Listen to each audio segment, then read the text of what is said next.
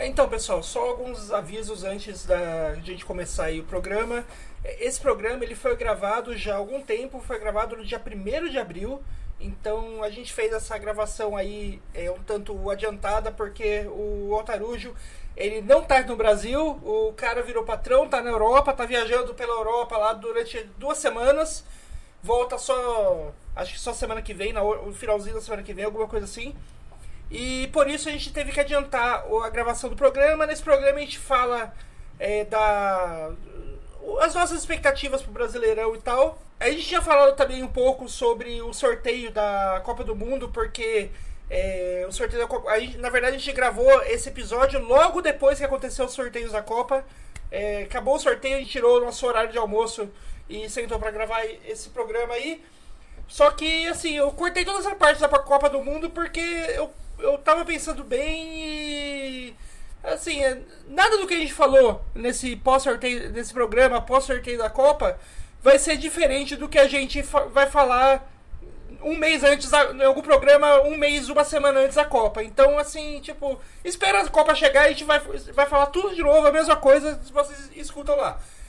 Vamos esperar a Copa chegar mais perto pra gente falar sobre ela. Então é isso aí, programa é sobre Brasileirão. Então, por causa de ser um programa sobre Brasileirão, né, eu resolvi subir ele essa semana na sexta-feira e não na quarta, como normalmente a gente faz. Porque, né, uh, na sexta-feira a gente tem. fica mais próximo da estreia do Brasileirão, né? Brasileirão começa agora no sábado. E também pelo fato da gente não vai ter um programa na semana que vem, porque o Altarujo ainda vai estar em viagem. É, fica, fica mais ou menos um, no meio do caminho ali, não vai ficar é, um, exatamente uma semana sem, né? Vai, fica ali meio que um programa que vale para essas duas semanas, mais ou menos. Essas duas semanas que a gente vai ter Brasileirão. Então, também por isso, lembrando, a gente gravou no dia 1 de abril, por isso a gente não vai falar da, da, dos 4 a 0 que o Palmeiras virou o jogo e foi campeão paulista, porque esse jogo ainda nem tinha acontecido. A gente não vai falar do título do Fluminense, porque o jogo não tinha acontecido. A gente não vai falar da final da Copa do Nordeste, porque também não rolou o jogo. Então, tipo, é, vai ter bastante assunto que, que a gente não vai tocar, porque, novamente, esse programa foi gravado com muita antecedência, devido a essa viagem do Altarujo. Mas é isso aí, espero que vocês gostem das nossas previsões sobre o Brasileirão e fiquem aí com o autogol. Grande jogada!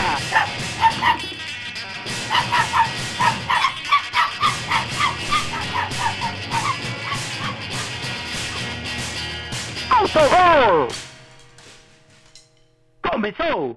Fala galera, sejam bem-vindos a mais um Autogol, o podcast sobre futebol e cultura e sobre a cultura do futebol e sobre a TV Cultura também, porque TV Futebol, Cultura e TV Cultura é o tipo de coisa que a gente tem em Rio Claro, né? Que Rio Claro ama futebol, cultura e TV Cultura, né? Cara, eu, cre eu cresci em Rio Claro e cresci assistindo o cartão verde da TV Cultura. Então, é, dá para dizer que sim, futebol, cultura, TV Cultura e Rio Claro tão, tá tudo ali. É, tudo bem, tudo tranquilo. Voltei a dormir bem, Noia. Voltei a dormir bem, tô tranquilo. Tô feliz porque Rio Claro conseguiu eliminar o Velo. Cara, que, que sufoco. Cara, mano, e assim, o, o, jogo foi às três horas da tarde. Primeiro, né, puto errado, né? Porque o, o jogo de ida no, no estádio do Velo foi no domingo à noite. Mó oportunidade pra galera encher, o, lotar o estádio e tal, né? Assistir o jogo. O jogo do Claro colocaram na quarta-feira às três da tarde. Tipo assim, é bem assim, é, não, tentando fazer não ir ninguém, mas teve um bom público ainda, mesmo assim. Afinal de contas, derby é derby, né? E quando você tá enfrentando o seu rival pela primeira vez num mata-mata, como era o caso de Claro e Vela, isso, isso, movimentou bastante a cidade. E é aquilo, cara, o, o jogo foi às três da tarde, estava no trabalho, aí eu, hora, hora que é, deu a, a hora de eu sair do trabalho, estava acabando o tempo normal do jogo, né, do Rio Claro e Vela. Do, foi 0 a 0 outro jogo tinha sido 2 a 2 no estádio do Vela. E aí com isso o jogo ia para os pênaltis eu tenho, eu tenho um problema, que eu moro muito longe do trabalho, cara, e é, tá ligado o trem das 11, né? A música do, do, do Demônios da Garoa. Se você perdeu o trem que sai agora às 11 horas, basicamente é isso que acontece. Se eu perder o busão que sai da, às 5 e meia de lá de perto do trabalho, eu não chego em casa nunca mais, então preciso precisei correr. E os pênaltis rolando, cara. Eu correndo na rua, vendo no YouTube os pênaltis, e batendo e parava pra pular. Depois tinha que correr mais rápido, porque eu perdi tempo pulando, porque o Ricardo fez gol e tal depois de 20 cobranças, o Velo errou a, a, sua, a décima cobrança deles. O Claro acertou a décima, acabou 10 a 9 os pênaltis, um negócio interminável. E finalmente posso dormir em paz agora, sabendo que o tabu não caiu, seguem 31 anos sem o Claro perder do Velo. E também, no único mata-mata entre as duas equipes até hoje, quem ganhou foi o Rio Claro. Então, ufa. Tô, agora o Rio Claro pega a portuguesa. Agora vale o acesso para a Série 1 do Paulistão. Honestamente, cara, para mim, foda-se. Porque o, o, grande peso das costas era não, não podia perder pro Velo. Não podia de jeito nenhum perder. Agora a portuguesa é favorita, né? Foi a melhor campanha da primeira fase, porém, porque teve uma derrota só na primeira fase, que foi pro Rio Claro em casa. Então, né? Se, se vier o acesso, seria incrível. Né? Teria um acesso eliminando o Velo, seria algo pá, fantástico. Mas assim, se não vier, o, o, pelo menos a gente conseguiu manter o tabu aí e, e tá ótimo. Felizão. Então, galera, o jogo de ida que aconteceu no dia 2 de abril é, terminou com 1 a 0 para Portuguesa. O jogo foi lá em Rio Claro.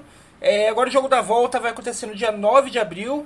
É, vai ser no campo da Portuguesa, né? Vai rolar lá, lá, em São Paulo.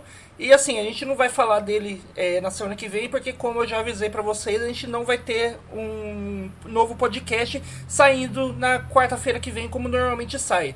Mas na próxima semana, pode ter certeza que a gente vai deixar você sabendo o que aconteceu com o Rio Claro, se, quem ganhou, quem perdeu. Português e Rio Claro vai ser um dos temas de quando o Autogol voltar no dia 20 de abril. Então, marca aí. É, a gente vai falar um pouquinho atrasado, mas a gente vai falar do jogo do Rio Claro. E você, Noé, como você tá? É, então, eu, eu tô bem. Eu não tava torcendo pro Velo, também não tava torcendo pro Rio Claro, eu tava torcendo pro Drama e Drama a gente teve, né? Como você explicou aí, já falou aí do, do, do jogo e tal. Aliás, eu achei engraçado como foi, assim, em matéria de, sei lá, acho que de menos de um mês, já é o segundo jogo de decisão disputado nos pênaltis que vai ali para quase praticamente para a última cobrança, né? Que a gente teve o, o Liverpool e Chelsea também há um tempo atrás, também só que chegou a uma cobrança a mais, né? Chegou na, na cobrança dos goleiros. O, o Velo, o Velo e o Rio Claro ficou faltando uma cobrança, né? Acho que se o, se o Velo tivesse acertado, a próxima já eram os, os goleiros, né? Sim. Mas aí, aí eu acho que o Claro ganharia, porque o goleiro do Velo, ele tem. Pelo menos durante o jogo, ele não mostrou muita habilidade com, com os pés a minha esperança depois chegou tentar chegar no goleiro, e porque acho que o goleiro do Velo erraria, pelo menos. Aí ver se o goleiro do Claro acerta, mas não, não chegou nos goleiros, não, não chegou a eles, é, foi um antes. Mas tá bom, durou o que tinha que durar, que já não tava aguentando mais, tava correndo atrás do ônibus, tem uma caminhada longa do trabalho até o ônibus, até o ponto de ônibus também.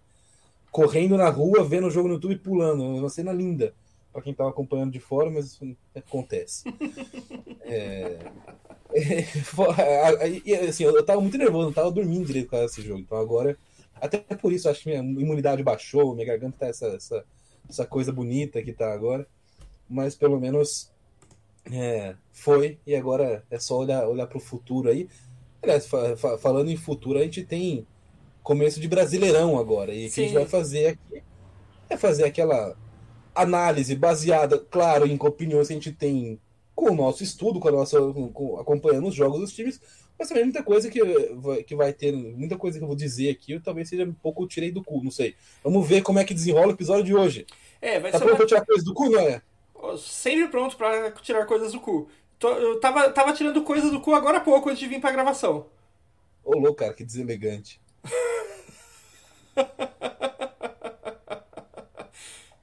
O exercício de futurologia que a gente vai fazer aqui é bem futurologia mesmo, né? Porque a gente não. É, quando esse episódio for publicado, a gente já vai ter resultado do, dos, dos estaduais, da Copa do provavelmente da Copa do Nordeste também.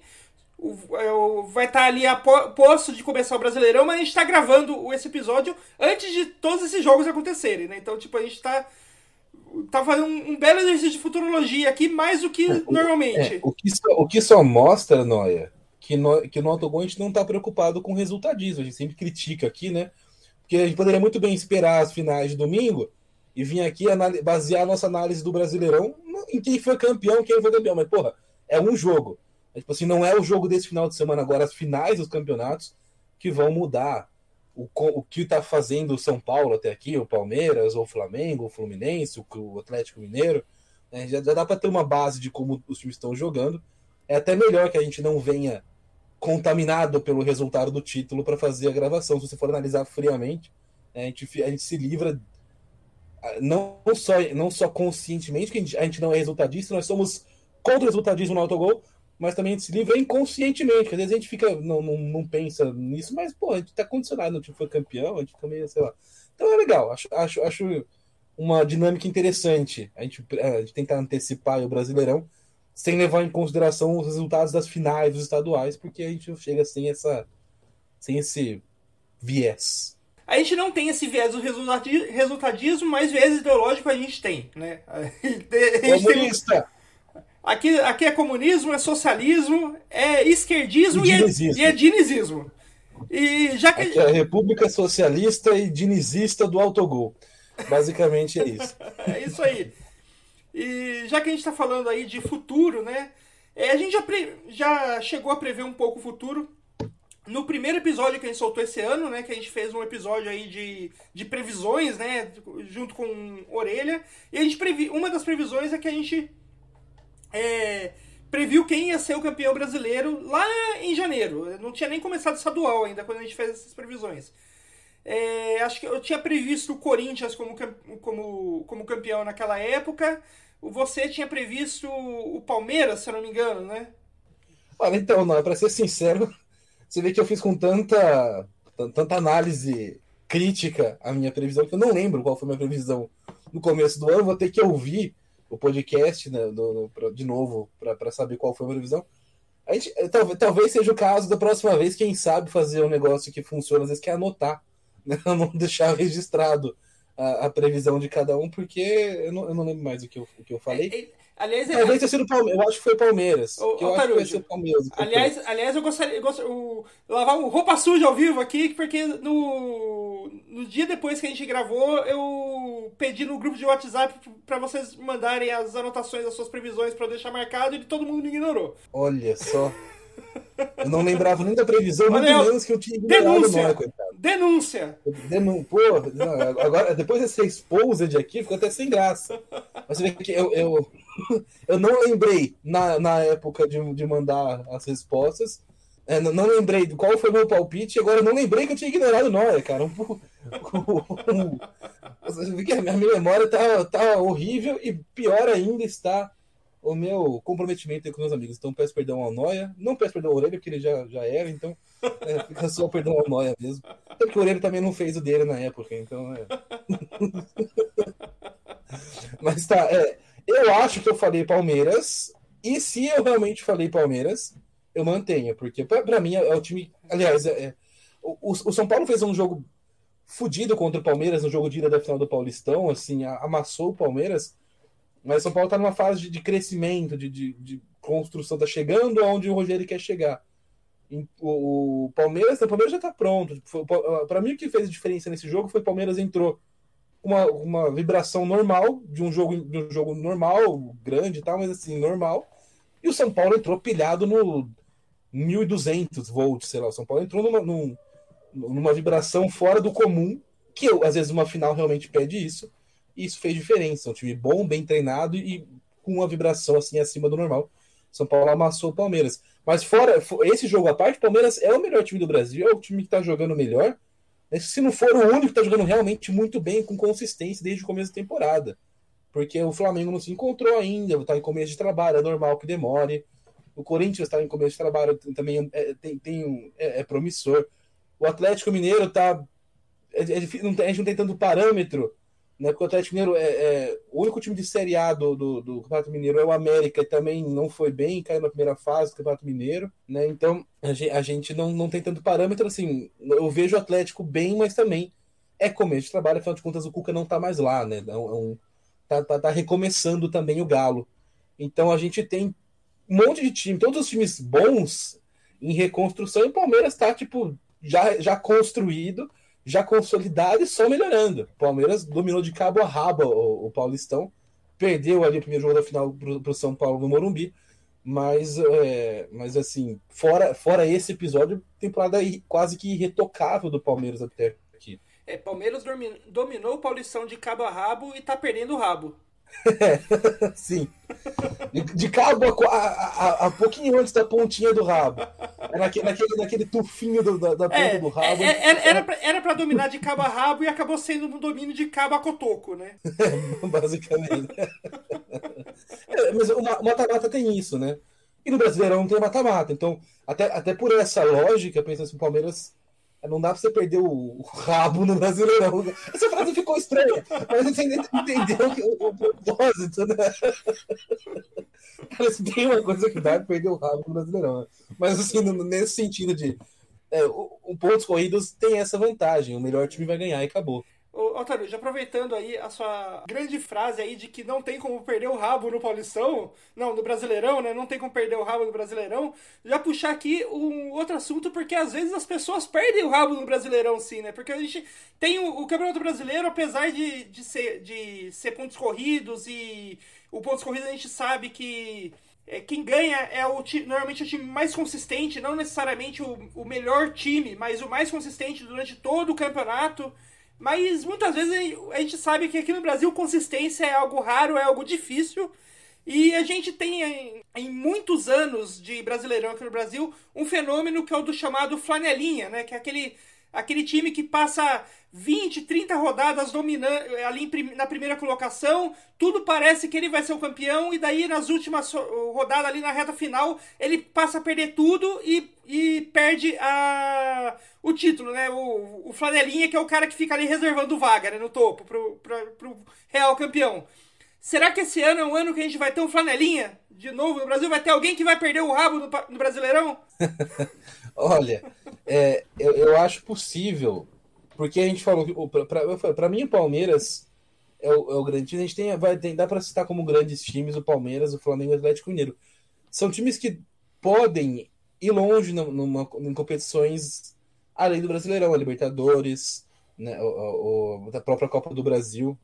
Então, é, pensar que esses times vão podem chegar dividindo a atenção entre os campeonatos, em algum momento cair fora e, e dar uma arrancada final, se tiver chance de buscar o título ainda, eu acho possível, cara. Imagina que você vai ter, por, por exemplo, o, o, o, São Paulo vai jogar a Sul-Americana, mas é um campeonato que muito menos exigente em, em, em intensidade, nível dos jogos do que a Libertadores, por exemplo.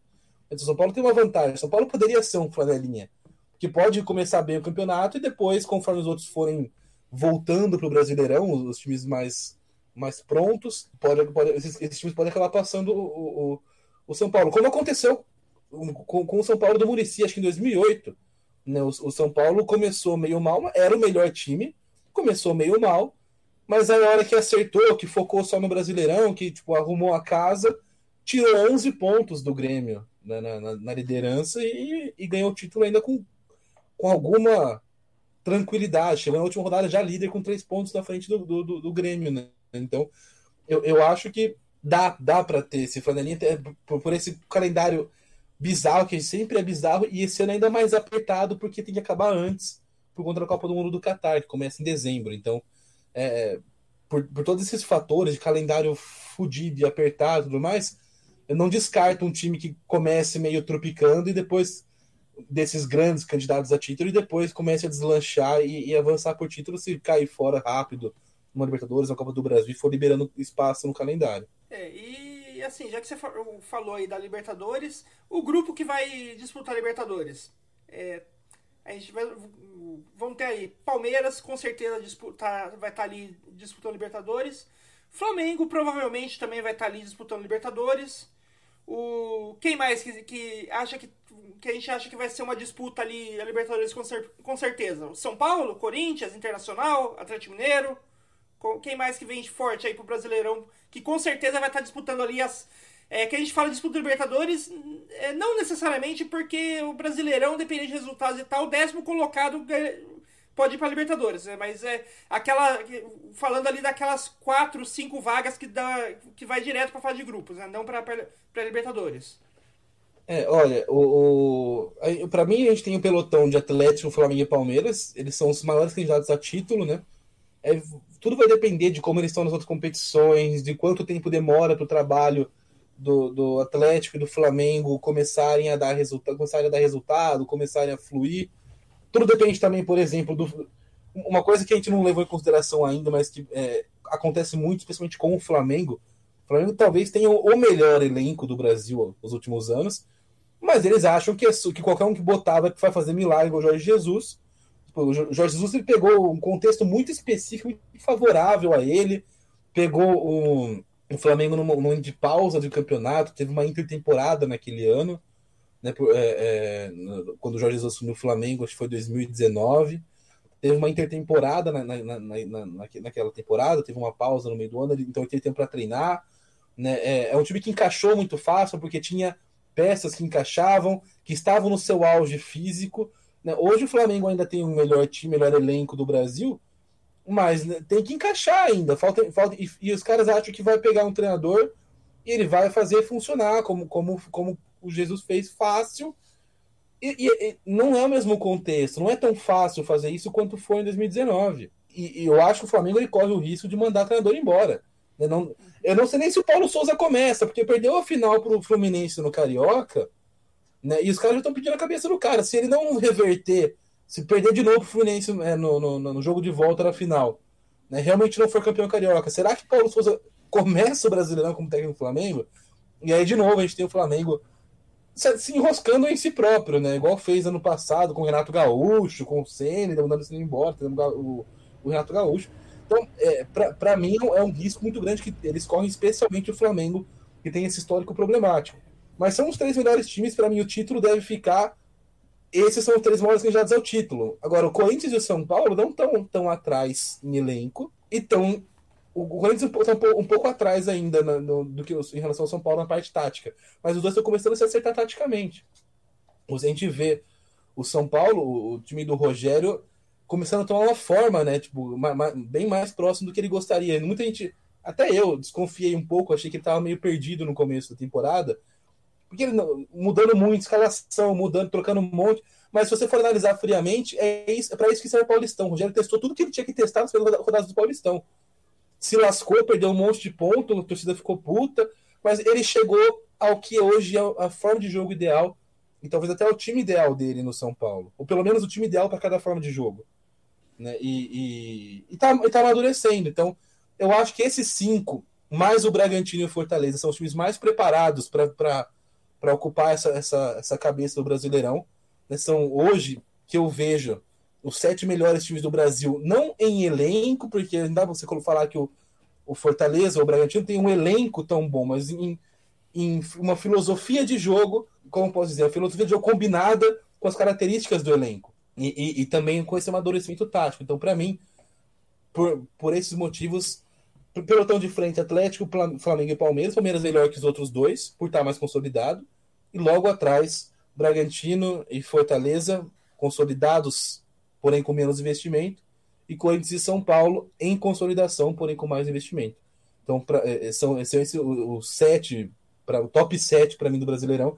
E eu não acho que a vaga, as vagas diretas vão ficar muito longe, vão fugir de, desses times aí. Óbvio que sempre tem uma surpresa, sempre um dos, dos quatro primeiros é alguém, alguém que ninguém esperava. Mas hoje eu olharia para esse sete com. Falar assim, ó, tá entre esses daqui, as quatro primeiras vagas do Brasileirão. E o que você falou do, do Paulo Souza no Flamengo é, é assim, é, é muito. É muito complicado porque eu, você já começa a ouvir vindo dos bastidores do Flamengo aquele papo de que o, os jogadores não estão contentes com o Paulo Souza, que. E assim, é uma coisa meio, meio estranha porque o, esse papo de descontentamento de jogadores surgiu é, logo depois do, do Paulo Souza exigir um maior comprometimento dos jogadores com o treinamento e a função tática. Que basicamente o Paulo Souza tentou fazer o trabalho de técnico que ele pretende fazer e os jogadores falaram não.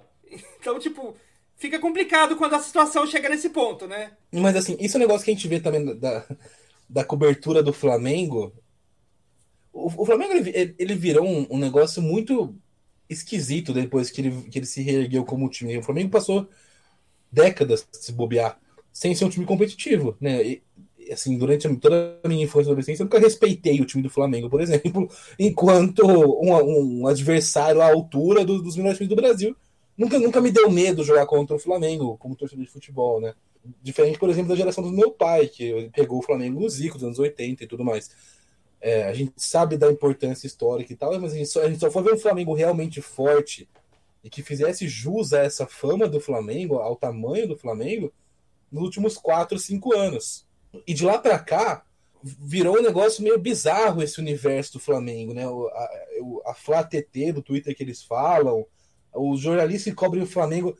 Não, não, assim, óbvio que tem exceções, mas assim, muitos dos que eu vejo não parecem jornalistas, tipo, virou um, uma mistura de influencer com assessor do Flamengo e então é, é um universo meio bizarro que, que se formou rápido em torno do Flamengo nos últimos anos, por ser um clube de muito é, potencial de massa e tudo mais. E assim, o, não, o, a, acontece isso com o Paulo Souza, mas vai lembrar que aconteceu com o Rogério. Aconteceu com outros também. Aconteceu com o Domenech, aconteceu com o Renato Gaúcho. Mas especialmente com o Senna, que teve até um áudio de um cara de scout, lembra assim, um negócio desse? Não? Até que o, o nosso falecido Orelha é, ficou falando que não, porque se o cara falou que alguma coisa. Não, e não é, cara, porque tudo essas coisas são plantadas hoje em dia. Tipo assim, você só precisa de um, um Zé Ruela falar alguma uma, uma bobeira no zap para você vir cravar que ah, o, o, o, elenco rachou, não comprou. Essa, essa frase da, da moda do último ano, não comprou a ideia do técnico, né? O, perdeu, o técnico perdeu o vestiário. E assim, é, é, é meio loucura, é meio, é, meio, é meio bizarro, porque a gente tem às vezes os próprios jogadores falando que, cara, não, né? Tá, tá ok. E, e, não tem e não, não só isso, porque às vezes o jogador pode até mentir, mas você dá para sentir quando tem um negócio errado. Não me pareceu ser o caso do Flamengo nem com o Domenech, nem com o Ceni, nem com o Renato Gaúcho. São técnicos muito diferentes entre si, com estilos diferentes. Né? O, o problema do Flamengo talvez seja, esteja, talvez não, com certeza está aí. Né? Em, em, não, não saber como quer jogar, o que o Flamengo quer. Né? O Flamengo, por exemplo, o critério dele para trazer técnico agora era um português. Não, não, eles não queriam, tipo assim, eu quero um, um cara que jogue no 4-4-2 e potencialize os alas, ou eu quero um cara de saída, com saída de. Eles não. Eles não, eles não olharam pro elenco, porque eles querem, onde eles querem chegar, só, só olharam e falaram assim: ah, não, quero um português, já que não deu Jorge Jesus, quero outro português. Assim como eles queriam um gringo, trouxeram o Domenech, assim como eles cismaram que era o Ceni, trouxeram o Ceni, depois eles cismaram que era o Renato Gaúcho, trouxeram o Renato Gaúcho. Mas um não dialoga com o outro. Não tem nada a ver. Então não tem, não tem legado tático, não tem nada, não tem, você não, tem, não consegue aproveitar nada dos trabalhos anteriores do Flamengo. Toda vez que chega alguém tem que começar do zero. E é óbvio que demora. E é óbvio que não dá resultado. E aí toda vez começa com essas historinhas de ah, perdeu o vestiário, o grupo não comprou a ideia, não sei o quê. É um ciclo sem fim. Sabe quem entrou num ciclo desses quando estava no auge? São Paulo. Só que não foi tão rápido. O Flamengo foi muito rápido. Foi só o Jesus sair e virou essa zona. O São Paulo durou um, um, um pouco mais de tempo. É, são situações diferentes, porque o Flamengo tem um, um aporte financeiro que o, nenhum time do Brasil nunca teve antes, né? nem o São Paulo naquela época. Mas é, então dá para cravar que é não, o, Flamengo vai cair, vai entrar no, num limbo de títulos igual o São Paulo entrou. Mas tá, tá conseguindo bagunçar zonear o negócio estava certinho. Né? E, e eu vejo esse processo muito acelerado no Flamengo. Uma queima de técnico atrás de técnico e isso vai gerando cada vez mais é, gasto. Então, para você dar satisfação à torcida, você, você, traz mais jogadores. E o Flamengo virou o que era o Real Madrid no começo dos anos 2000, o Paris Saint-Germain um tempo atrás. Assim, ah, sobrou, tô contratando, tá ligado? O, assim, o, o, não vou nem entrar no mérito se o Marinho realmente é tão grande jogador quanto falam ou não. Eu acho que é um exagero na, na análise do Marinho. Ele faz boas, teve boas temporadas, é um cara com algumas virtudes Melhorou muito com o São Paulo e do Santos, depois no São Paulo continuou bem. Mas assim, não é, não é um cara do nível do que a gente tá falando o Flamengo traz. Bruno Henrique, Gabigol, Pedro, Andréas Pereira, é um nível diferente, né? O Marinho tá uma, uma prateleira abaixo, pelo menos, desses caras. Mas, mas não vou nem entrar nesse mérito. O fato é, havia necessidade do Flamengo buscar o Marinho no Santos? Olhando pro elenco do Flamengo hoje, por que, o Flamengo continua contratando jogadores? E não contrata, tipo, ah, vou trazer um. Vou, vou trazer um jogador do Madureira aqui, porque que ele se destacou, eu vi aqui no meu scout que ele tem potencial. Não. Traz jogador, tipo, caro, de time grande do Brasil. E assim, é óbvio que o Flamengo tem muito dinheiro, mas até que ponto é sustentável, não só financeiramente, mas sabe, em questão de gestão de, de uma empresa, né, de um grupo de pessoas, de trabalhadores que é um time de futebol. Como que você gerencia um grupo com tantos caras assim, que chegam com status, dependendo de ser, ser merecido ou não, chegam com status, que chegam com expectativa da torcida. A gente tem muito. Uma movimentação, para mim, exagerada do Flamengo. Não precisava ter tudo isso. A gente não tá disputando a Premier League e a Champions. A disputando Brasileirão e Libertadores. Tipo, não precisa de, de, desse tipo de contratação. Às vezes é até mais fácil você ter um grupo mais gerenciável, como é o grupo do Palmeiras, por exemplo, o Abel. Ele tem ali uns 15 jogadores muito bons e o resto são caras com virtudes específicas que conseguem fazer algumas funções específicas quando necessário. O Flamengo não, continua trazendo um monte de jogador caro. O Atlético Mineiro tá entrando numa, numa pira dessas também, né? Tipo, de, de, de, contrata, contrata, contrata, contrata, e, e, e, assim, só jogam 11. No fim das contas é, é, é, isso. Ah, mas faz rodízio, não sei o que, beleza, mas o, os grandes treinadores hoje eles gostam de trabalhar com essa margem de 15 titulares e mais um, um, uns 10 jogadores ali é, versáteis, com algumas características específicas que eles buscam pro jogo daquele time. O Flamengo não, não parece ter essa filosofia. O Flamengo, tipo assim, sobrou, apareceu um cara que, que vai dar status pro meu elenco, vou trazer. Não o Real fazia, o PSG fazia, ficava aqueles elencos de 40 jogadores, todos conhecidos, mas que não, não, não jogam entre si. Então eu acho que o Flamengo está entrando num, sei lá, num caminho meio perigoso. Não digo que vai perder hegemonia, porque vai, vai continuar sendo muito, tendo muito dinheiro, muito tempo o Flamengo. E isso faz diferença num, num, num, num campeonato, num contexto em que os times não têm tanto dinheiro, é, ou quando tem dinheiro, tem mais ainda dívidas do que o dinheiro, então e fica difícil manusear isso. Mas eu abriria o olho se eu fosse o Flamengo, até porque a gente tem as, as, as SAFs chegando, né, as SAFs chegando, o Botafogo na, na, na primeira divisão, o Vasco foi comprado agora, o Cruzeiro tá, tá um embrolho, a gente não sabe como é que vai acontecer. Não é garantia que vai dar certo, mas tira um pouco desse problema financeiro que os times aqui têm.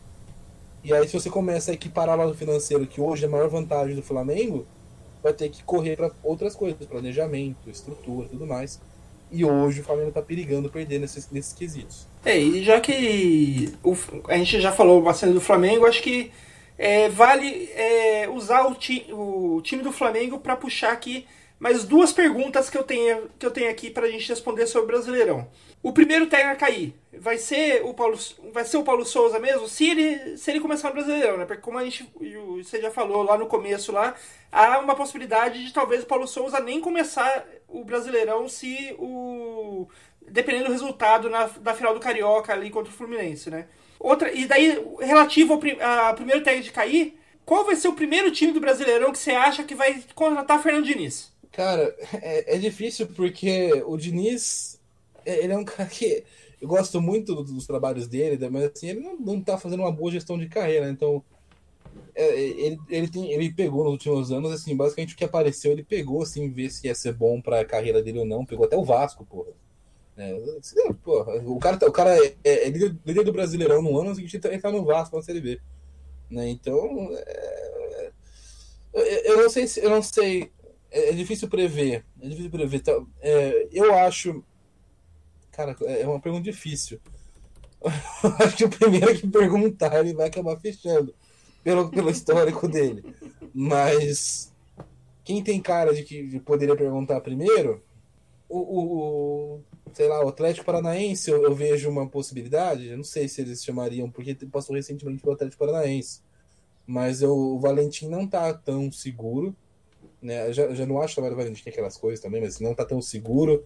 Não chegou nem na final do Campeonato Paranaense, né? sendo que era o grande favorito a título. É, vamos ver como que desempenha na, na, na Libertadores, essa primeira fase, no Atlético Paranaense, para ver se, se, tem algum risco aí do, do, de mandar o cara embora. Mas eu acho que se eu fosse olhar hoje, seria, seria o Atlético Paranaense. Hum, imaginando alguém que é uma vaga que abriria e que poderiam chamar o Diniz. Uhum. Né, eu não eu, eu acho que em algum momento, por exemplo, não serão não serão demitidos mas o, o Barbieri no Bragantino e o Voivoda no Fortaleza podem sair para outros times no Brasil e no exterior, porque estão fazendo um trabalho bem bom. Né, e, mas eu não sei se, se, eles, se, se esses times trariam o Fernando Diniz pelo estilo de jogo deles. Não sei. Talvez hoje eu, eu, eu apostaria no Atlético Paranaense, como uhum. vai fechar com o Diniz primeiro. É, eu, eu acho que o Atlético Paranaense é uma boa e também eu, eu tenho um, uma certa possibilidade, eu vejo, no Fortaleza se o Voivoda acabar fechando com. Porque o Voivoda está sendo bem visto é, tanto por clubes é, grandes brasileiros, né? E quanto por clubes do exterior, até mesmo seleções podem já, já se interessar por ele, né? Então, é, se o Voivoda acabar saindo do Fortaleza, eu acho que é possível a diretoria do Fortaleza aí talvez dar um convite pro Diniz. Que a gente sabe que o Diniz, para ele pegar um time, ele só precisa do convite. Ele não precisa de muito, muito mais do que isso, né? Sim. Inclusive, Diniz, se estiver ouvindo a gente, cara, primeiro, eu te amo. Segundo, cara, não, não pega qualquer time, não, velho. Você segura o mundo um pouco, né? Espera, espera uns negocinhos melhor aparecer. Né, pô, seria muito legal se ele conseguisse pegar um Fortaleza, que é um, um clube que tem dado estabilidade, os caras trabalharem, dado tempo e tudo mais. Não, um, um Bragantino, assim, de, desse time, se eu gostaria de ver o Diniz, né, acho que nenhum deles traria nesse momento. Vamos ver, vamos, vamos acompanhar. É, mas é, basicamente é isso, cara. Quem chamar, ele vai. E, pri primeiro, e primeiro time a trocar de técnico, a aposta é no Flamengo mesmo ou tem outro time que acha que cai antes, que pode derrubar o técnico antes? Hum, bom, vamos ver. Olha, é, é, é, é uma loucura, né? Porque as finais estaduais, o time chega na final estadual, e se ele, se ele perde a final, ele muitas vezes, o, o técnico chega balançando no Brasileirão, mesmo tipo, perdendo uma final, sei lá. Um, pensando, pensando assim, quem já chega mais ou menos questionado porque não foi tão bem no estadual. O Juventude é uma possibilidade. Né? O, o, o, Juventude não foi bem, então Marquinhos Santos é uma possibilidade no Juventude. O Valentino Atlético Paranaense. O Paulo Souza no Flamengo, apesar de, de, tá, de ser finalista, tudo em tese tranquilo com o Flamengo. O povo tá cobrando um negócio que era impossível entregar agora, então pode ser que, que caia. Se não cair antes do Brasileirão, né, depende do final do, do estadual. É, eu, mas eu, se eu fosse apostar, cara, normalmente é sempre nos times que é sempre movidos que, que troca, né? Eu vou apostar no Havaí. O Havaí é o seu vai trocar de técnico. Beleza, eu minha aposta ainda é o Flamengo. Eu acho que o Flamengo troca. Porque eu acho que se o, se o Paulo Souza não ganhar o, o não ganhar o Carioca. Eu procurei aqui, o Havaí já trocou. Já trocou, O Havaí já trocou esse ano. o Havaí já trocou, não vale. É, é que eu... O Havaí trocou. O, anunciou Eduardo Barroca um pouco mais de um mês atrás. Então é difícil. É muito difícil, porque os caras já chegam trocados já. Tipo, é. em 3 de fevereiro, o Havaí chegou à conclusão que tinha que trocar o treinador. E, menos de um mês de calendário, porque os, os estaduais começaram no meio de, da segunda metade de janeiro, ou seja, no, na primeira metade de fevereiro, os caras chegaram à conclusão de ah, não, não, não tem condições. Detalhe que o Havaí subiu ano passado, tá ligado? Eu queria, eu queria entender essas loucuras, velho. Então, agora minha aposta ficou meio, sei lá. Duvido que eles vão mandar embora de novo? Não duvido. Mas, sei lá, cara, é difícil. O brasileiro é muito várzea. Eu vou, eu vou mudar minha aposta, então, do, do Havaí e vou jogar no, no Goiás. É possível também que já tenha trocado de técnico. É, não, é, é porra, trocou. Calma, peraí, peraí, tinha um negócio. Eu vou, eu vou, eu vou confirmar aqui pra, pra você.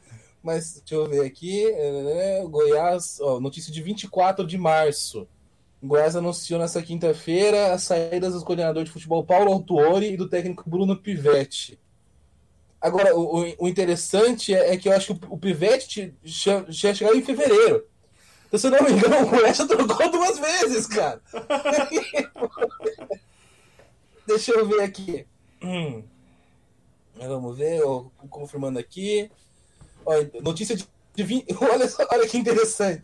Essa que eu li agora, da saída do Paulo Autor e Bruno Pivetti, é notícia de 24 de março. E agora eu abri uma outra aqui no Globo Esporte.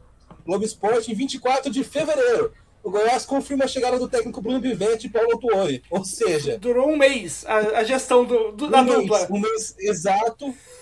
Um mês curto, o mês de fevereiro, 28 dias durou a passagem do Bruno Pivetti. Ou seja, tá, tá difícil, tá difícil, cara. Eu, eu, não, eu não sei mais nada. Já que tá difícil, deixa eu já puxar é, o, uma última pergunta aí, que acho que é a, que é a mais importante quando a gente fala de brasileiro. Que tipo de bizarrice que só acontece no Brasil que a gente vai ver nesse Brasileirão? No caso, tipo, não, não fala aquelas bizarrices que acontecem todo ano. Tem uma bizarrice nova que a gente vai ver pela primeira vez em 2022.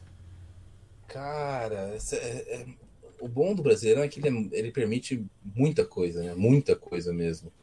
Hum, vamos ver. A gente, a gente teve algumas últimos anos. Eu lembro, teve, teve aquela do, do VAR posicionando a linha de impedimento errado. É, é, difícil, é, é o, tudo pode acontecer é, no brasileiro. Por isso é tão difícil. É, brasileirão tem um computador que não sabe fazer uma linha reta, né? Sim. é, vamos ver. Olha, uma bizarrice relacionada ao VAR, eu, eu não. Eu, eu, eu, não sei qual seria, que é uma bizarrice, né? Mas, tipo, algo relacionado ao VAR, um negócio tipo, muito bizarro e grotesco, algo que eu apostaria com certeza né? É uma linha que dá para seguir, porque o VAR tá, tá ficando meio desgastado, tem aquele, aquela eterna discussão, é porque eu odeio o VAR, não sei, é, né, né? Então, cara, não sei, mas alguma bizarrice muito bizarra me envolvendo o VAR, eu acho que vai rolar. Cara, o Brasileirão é, é brabo, né? Não, sabe, sabe qual, é, qual é a minha aposta? Que eu tenho. Que eu, que eu é. dinheiro que vai acontecer ainda esse ano que é. a gente vai ter um, algum jogo aqui em São Paulo, algum clássico entre, entre time paulistas, sem torcida, não porque o, o time mandante é, recebeu uma punição ou não, mas porque a PM falou que ela não tem, não tem é, condições de, de garantir a segurança de, uma, de um jogo com torcida única. Olha, cara, é. É. Essa é a minha aposta, que a gente é. vai ter, vai ter um, um, clássico paulista sem torcida porque a PM não consegue conter torcedores de uma única torcida no estádio. Não consegue conter a violência de torcedores de uma única torcida. Tá, tá, eu, eu vejo isso acontecendo mesmo. Vejo isso acontecendo. É uma, uma boa teoria. Gosto, gosto. Acho, acho que é uma bizarrice bem possível. Só não digo que é provável porque é uma bizarrice, mas é bem possível de acontecer. É, eu, eu, eu, eu, diria que era tão possível que se tivesse algum, um, algum site de aposta com essa possibilidade, eu acho que eu deixava uns 15 real, uns 10, 15 real ali só pra, só pra ter, fazer a fezinha. Sim. é, mas é, o, o, o legal do Brasileirão é isso, né? É um, é um campeonato em que tudo pode acontecer. Tipo, ah, não, mas você fala, em outros você fala assim, ah, não. Mas não é tudo, né? Não. Tudo pode acontecer no Brasileirão. Tudo pode acontecer no Brasileirão. Você fala, você fala assim, ah, Noia, esse, em algum momento algum time vai ser excluído do Brasileirão. Fala assim, olha, eu acho que não, mas é impossível? Não. Aí, em algum momento, né, eles vão permitir, sei lá, um, um, sei lá, um treinador vai, vai, vai fazer gol, vai, ter, vai entrar correndo e tirar uma bola de cima da linha na hora que tá entrando no gol. Eu acho que vai acontecer? Não. Mas eu duvido? Muito menos. Então, é, é, brasileiro tem esse negócio, tipo, não é, não é, que é provável que tudo aconteça, mas tudo pode acontecer. Né? É, é quase que a lei de Murphy, o brasileirão.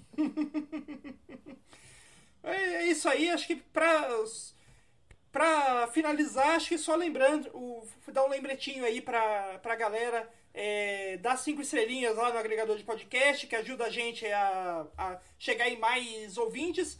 É, eu, é, agradecer a galera aí que tá funcionando, que a gente, o, nos últimos episódios, a gente tá tendo uma média de um ouvinte a mais por episódio. Tá, tipo, tá, tá um crescimento, tá crescendo, então tá ajudando. É, óbvio, cara. Tá ajudando. tá aí, tá aí.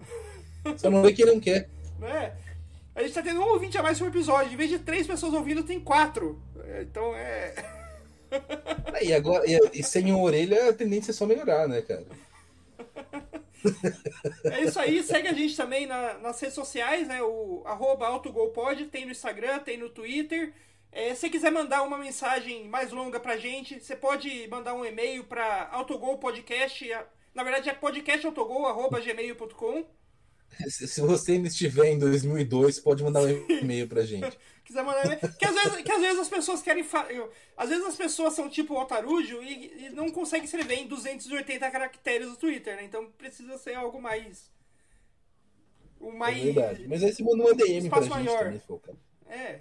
Então você pode entrar em contato como quiser. Se quiser, quiser mandar um, quiser mandar algum comentário em áudio, você pode gravar o áudio e mandar pra gente também. Não tem problema, a gente aceita também. E é isso aí. E alguma big, big dica aí pra essa semana, Altaruja? Cara, eu, eu tô meio desconectado. Vou fazer uma vi primeira viagem a trabalho. Né, eu, eu, eu, estarei na Europa nas próximas duas semanas, inclusive. Estou chique.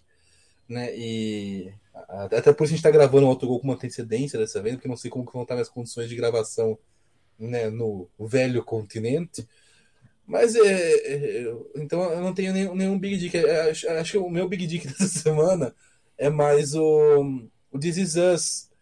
Que a gente sai um episódio por temporada e assim a série continua impecável, cara. É uma série que é impecável do começo ao fim.